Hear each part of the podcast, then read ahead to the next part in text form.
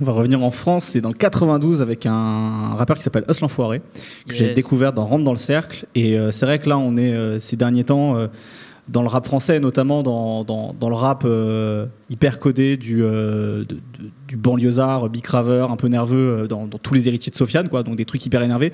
En fait, moi, ce que j'adore avec Us l'Enfoiré, c'est que pour le moment, il a sorti en gros trois morceaux, c'est-à-dire deux, deux BX Land et, et Gambino. En fait, il a un flow, tu sais jamais quand la rime va tomber, et j'adore ce truc-là. C'est-à-dire que c'est hyper surprenant. Il, il, déroule, il déroule, et puis à un moment, il va s'arrêter, il va reprendre plus loin.